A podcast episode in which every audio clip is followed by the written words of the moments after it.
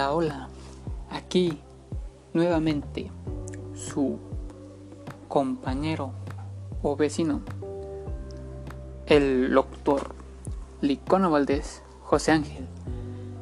Uh, oyentes educativos, hoy les traigo como tema principal el sistema cardiovascular.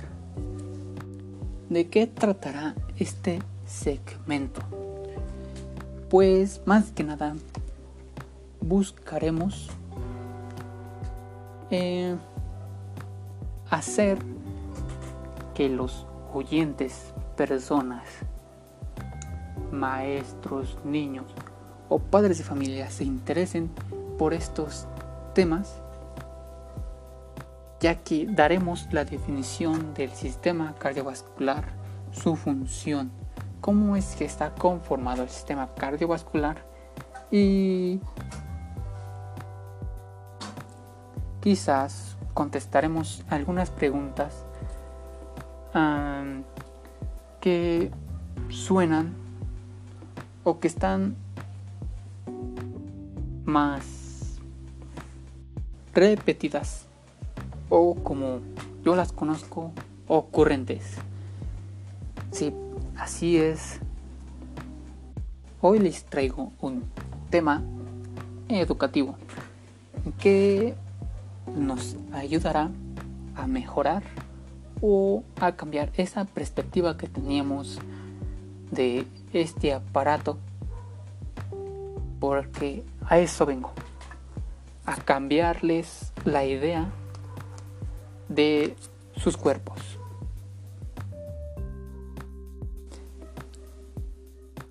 Antes de empezar a hablar sobre este sistema cardiovascular diré algunos objetivos que quiero alcanzar con ustedes. El primero es acerca del corazón. Yo pretendo que ustedes describan la ubicación del corazón en el cuerpo e identifiquen principales zonas anatómicas. Como segundo objetivo dentro del corazón, trataré de que ustedes tracen la ruta de la sangre a través del corazón. Como tercer objetivo será que ustedes comparen los circuitos pulmonar y sistémico. Como cuarto objetivo sea que ustedes nombren los elementos del sistema de conducción intrínseco del corazón y que describan la ruta de los impulsos a través de un sistema. Como verán, dije algunos objetivos que quiero alcanzar con ustedes dentro del tema del corazón. Y también les traigo otros objetivos que hallaremos en los vasos sanguíneos. Bueno, que ustedes más que nada mm, traten de conseguirlos, ¿no? Como primer objetivo que traigo será que comparen y contrasten la estructura y la función de las arterias, venas y capilares. Como segundo, será que ustedes definan la tensión arterial y pulso y que nombren varios puntos del pulso. Como tercero, quiero que expliquen las características exclusivas de las circulaciones especiales del organismo. Circulación arterial del cerebro, circulación portal hepática y la circulación fetal. como tercer subtema que hallaré, bueno, que explicaré, será la formación y el desarrollo del sistema cardiovascular. Sí. También les explicaré cómo es que se forma y cómo es que se va desarrollando este aparato. Pero antes que nada les diré también los objetivos que pretendemos, claro, alcanzar juntos. Ay, disculpen, disculpen. Aquí hay fantasmas. Ok, como primer objetivo será describir brevemente el desarrollo del sistema cardiovascular. Segundo será nombrar las notificaciones. Las modificaciones vasculares fetales y describir su función antes del nacimiento. Claro, si notan que me trabo o que suelo cambiar palabras, es que realmente estoy muy emocionado de que ustedes aprendan este tema, ya que es importante que ustedes aprendan de este tema y, por supuesto que de otros, ¿no? Para que así vean cómo es que se relacionan o cómo es que hay un vínculo entre este tema y otros. Ajá. para ustedes, ¿qué es el sistema cardiovascular? No se amontonen, no se estén peleando por ver quién contesta. Yo rápidamente les diré que es un bueno, ¿qué es el sistema cardiovascular? Antes que nada, este sistema cardiovascular está compuesto por el corazón y los vasos sanguíneos, mm, una red de venas, arterias y capilares, que aquí viene, aquí viene, que es el encargado de suministrar oxígeno desde los pulmones a los tejidos de todo el cuerpo a través de la sangre gracias al bombeo del corazón. Esa es la función que tiene el sistema cardiovascular. Es proporcionarnos, bueno, en pocas palabras, proporcionarnos energía a través del oxígeno y sangre. Eh, como otras funciones que tiene este sistema es el transporte del dióxido de carbono de un producto desecho que se obtiene desde el corazón y que finalmente se elimina a través de la respiración. Como se mencionó antes, Este sistema cardiovascular está conformado por el corazón y los vasos sanguíneos. Y claro, no hay que olvidarnos de la sangre. Su formación empieza desde el corazón, ya que este bombea muscularmente sangre y así nos proporcione energía. ¿Cómo es que obtendremos energía? ¿O cómo es que el corazón bombea sangre a todo nuestro cuerpo? Pues aquí es donde entran los vasos sanguíneos. Los vasos sanguíneos, sí, son las arterias, las venas y los capilares que conforman el sistema de tubos elásticos en dentro y nuestro cuerpo. Por si no saben, la sangre es el contenido o tejido líquido que circula por los vasos sanguíneos. Eh, como componentes principales de la sangre está el oxígeno y nutrientes que son transportados a los tejidos.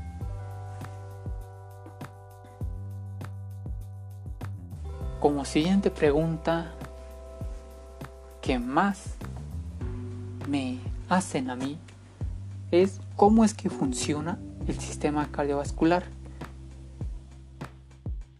Empezaré explicando que el oxígeno constituye alrededor de una quinta parte de la atmósfera y es absolutamente necesario para la generación de energía en las células de nuestro cuerpo.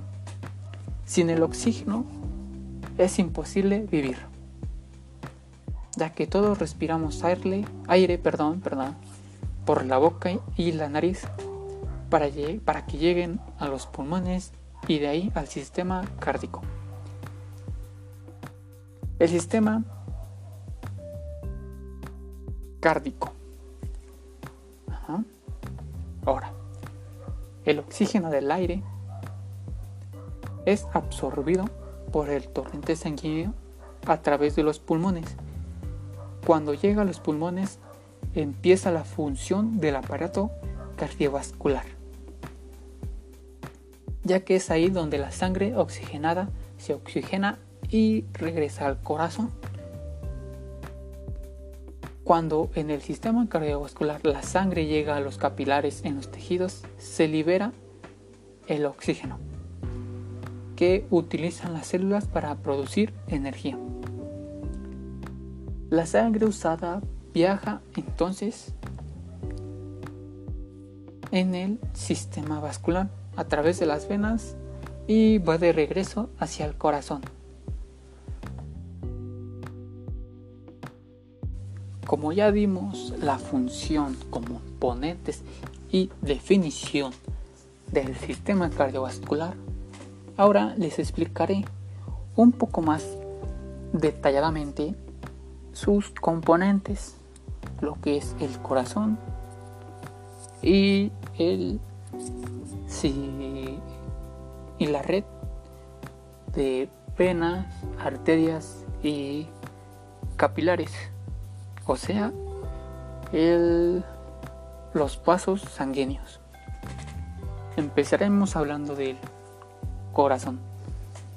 El corazón está ubicado en el tórax.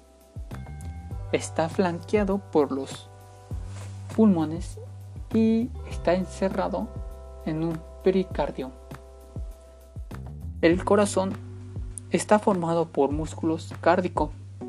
El corazón presenta cuatro cámaras con orificios, dos aurículas y dos ventrículas, que básicamente son cámaras de recepción y cámaras de descarga. El corazón se divide longitudinalmente por un septum. Como ya lo mencioné, el corazón es el encargado de bombear sangre. Y está dividido en una doble bomba. Por un lado derecho, la bomba o pulmonar está ubicada y del lado izquierdo se ubica otra bomba llamada bomba sistémica. Las cuatro válvulas evitan el reflujo de la sangre en el corazón. El miocardio se nutre de la circulación coronaria que consta de las arterias coronarias derecha e izquierda y sus ramificaciones. El músculo cárdico es capaz de iniciar su propia contracción de forma regular. El sistema de conducción intrínseco aumenta la frecuencia de las contracciones cárdicas y garantiza que el corazón lata como una unidad. El tiempo y los sucesos que producen entre latido y latido conforman el ciclo cárdico. Que no se les olvide ese dato importante. El gasto cárdico, la cantidad de sangre bombeada por cada ventrículo en un minuto, es el producto de la frecuencia cárdica por volumen sistólico. Eh, para los que no sabían o quieren que hable sobre otro tema, busquen el volumen sistólico y compártanme qué es lo que encontraron. Pero aquí daré o diré que el volumen sistólico es la cantidad de sangre expulsada por un ventrículo con cada latido. Todo lo mencionado podría decir no, afirmo y digo que son partes, funciones, órganos, cosas que se pueden encontrar en el tema del corazón. Ya que todo lo que mencioné está relacionado con el bombeo, con la sangre, el corazón. Sea, es como el, apartado en el que más nos debemos de centrar para pasar al siguiente que son los vasos sanguíneos. Ya que estamos hablando de esto, eh, las arterias que, que transportan sangre desde el corazón y las venas que transportan la sangre de vuelta al corazón son vasos conductores. Los capilares son los únicos que influyen en los auténticos intercambios con las células tisulares. Agarrando este subtema o esta palabra capilares, podemos decir que son la excepción, ya que los vasos sanguíneos están formados por tres túnicas no túnicas y la que utilizaban anteriormente, ¿no?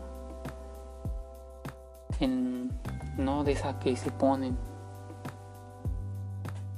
para hacer cosas tontas.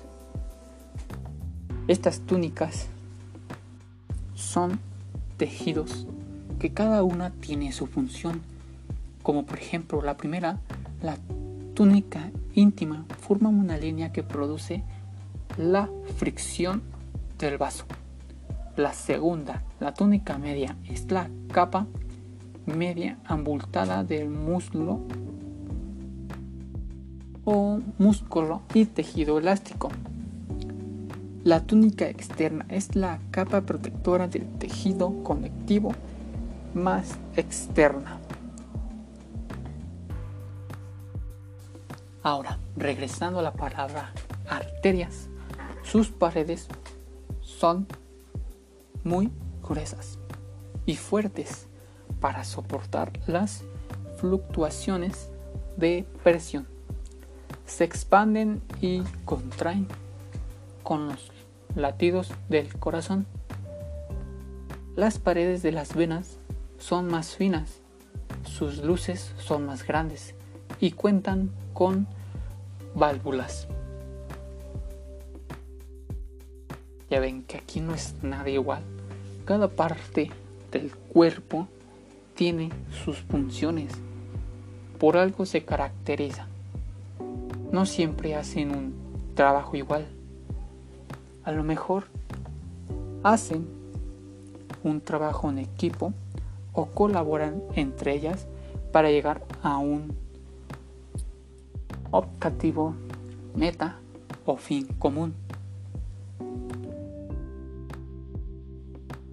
Las venas varicosas, un defecto estructural debido a las válvulas incompetentes, es un problema vascular común, especialmente en las personas obesas y en los individuos que están de pie durante muchas horas. Se trata de un factor de predisposición de la flebitis. Uy, una palabra que deberíamos de buscar en el diccionario o en fuentes de internet. Tromboflebitis. Principales arterias de la circulación sistémica son ramificaciones de la aorta, que sale del ventrículo izquierdo. Les recuerdo que palabra que no entiendan, pues hay que sacar el lado autodidacta, ¿no? hay que buscar esas palabras, ya que a lo mejor pueden venir a un examen o pueden carecer de algo similar. Las principales venas de la circulación sistémica convergen en, el, último lugar en una de las venas cavas. Todas las venas situadas por encima del diafragma se drenan en la vena cava superior y las que se encuentran por debajo del diafragma se drenan en la vena cava inferior. Las dos venas cavas entran en la aurícula derecha del corazón. La circulación arterial del cerebro está formada por pares de ramas de arterias carótidas internas y vertebrales. Em, en una circulación fetal está de entrada de una circulación temporal que solo se observa en el feto. Consta principalmente de tres vasos especiales. La vena umbilical que transporta sangre cargada de oxígeno y nutrientes hasta el feto. Las dos arterias umbilicales que transportan sangre cargada de oxígeno de carbono y desecho desde el feto hasta la placenta, las derivaciones que evitan los pulmones y el hígado también están presentes. Ya vieron cómo es que también nos adentramos a la materia del ciclo vital también hablamos del feto o del bebé que va desarrollándose dentro de la panza de una mujer. ¿Ya ven por qué les digo que este tema realmente es importante de aprender? Porque no sabemos qué temas vayan a estar relacionados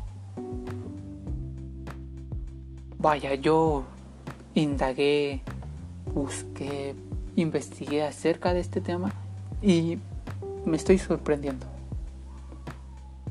Por eso es que también quise hacer este segmento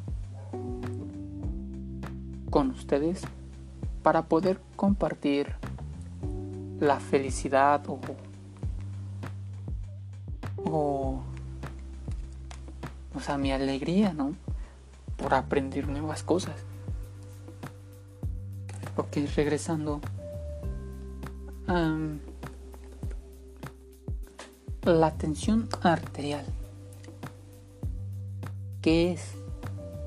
Es la presión que ejerce la sangre en las paredes de los vasos sanguíneos. ¿De qué trata?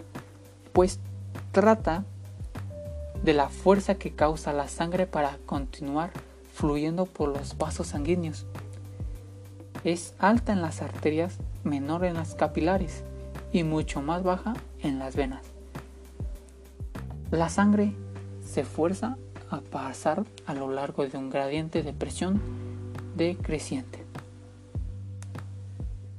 La tensión arterial se ve influida directamente por las por la o las actividades cardíacas. La mayor frecuencia cardíaca causa una mayor tensión arterial. Otro dato que no deben dejar pasar de largo. Los factores más importantes que aumentan la resistencia periférica son la reducción del diámetro o de la elasticidad de las arterias y arteriolas. La hipertensión. La hipertensión refleja un aumento de la resistencia periférica, fuerza al corazón y daña a los vasos sanguíneos. En la mayoría de los casos se conoce la causa precisa. Las sustancias pueden desplazarse hasta y desde la sangre y las células tisulares a través de las paredes capilares. También se puede decir que algunas sustancias se transportan en las vesículas, pero la mayoría se mueven por difusión, directamente a través de las membranas plasmáticas de células endoteliales, a través de las ranuras intercelulares o mediante las penetraciones. La formación y desarrollo del sistema cardiovascular. Como el nombre lo indica, aquí veremos el desarrollo y la formación de cada componente. Empezaré hablando sobre el corazón. El corazón empieza con una estructura tubular que late y bombea sangre a la cuarta semana de desarrollo embrionario. Dejando de un lado esto, ustedes saben que el tamaño de su puño, claro que eh, al estar cerrado es el verdadero tamaño que tienen de corazón. Ok. Las arterio Esclerosis. Wow. Una palabra difícil de nombrar. Bueno, es una consecuencia esperada del envejecimiento. La pérdida gradual de elasticidad en las arterias produce hipertensión y cardiopatías hipertensas. Puedo decir que al modificar la dieta, al no consumir grasas, al bajar la sal y el colesterol y claro dejar de fumar y, al realizar ejercicio aeróbico con regularidad puede ayudar a invertir el proceso aterosclerótico y a prolongar la vida. Hay muchas palabras muy difíciles de pronunciar.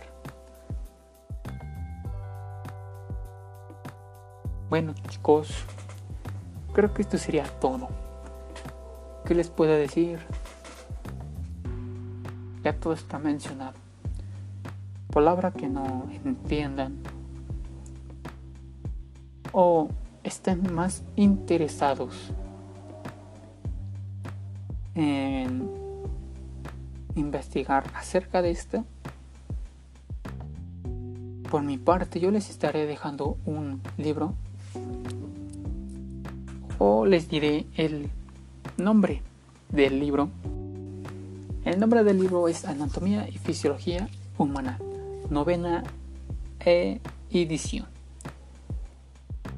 Elaborado por Elaine N. Marie. Editorial Person Addison Wesley. Desde este libro yo pude confirmar o realizar este segmento para venírselos a traer a ustedes.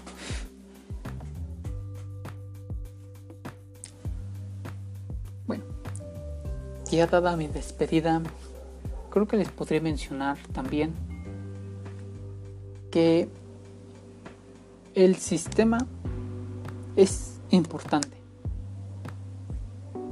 ya que distribuye oxígeno, hormonas, nutrientes y otras sustancias importantes para las células y los organismos del cuerpo.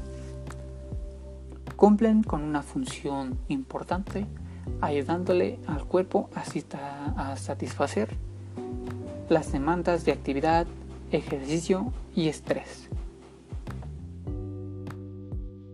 Sí, esto, aparte de ser a lo mejor un tema muy expandible, podemos decir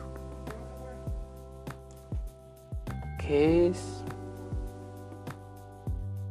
excelente muy bueno Y claro, importante para cada uno. Como dato, este es el más importante. Yo les diría que realicen ejercicio durante 30, bueno, un aproximado de 30 a una hora. Consuman frutas y verduras. No fumen, no consuman alcohol. Tomen mucha agua. Y mantengan su sana distancia. Eh, no, claro, hay que mantenerla en estas, en todavía en esta época hay que mantener eso. No queremos que haya, haya, discúlpenme, haya una explotación o grandeza de contagiados, ¿verdad que no? Bueno, esto sería todo de mi parte. Así que, oyentes educativos, nos veremos en otra semana con un nuevo tema. Y chao.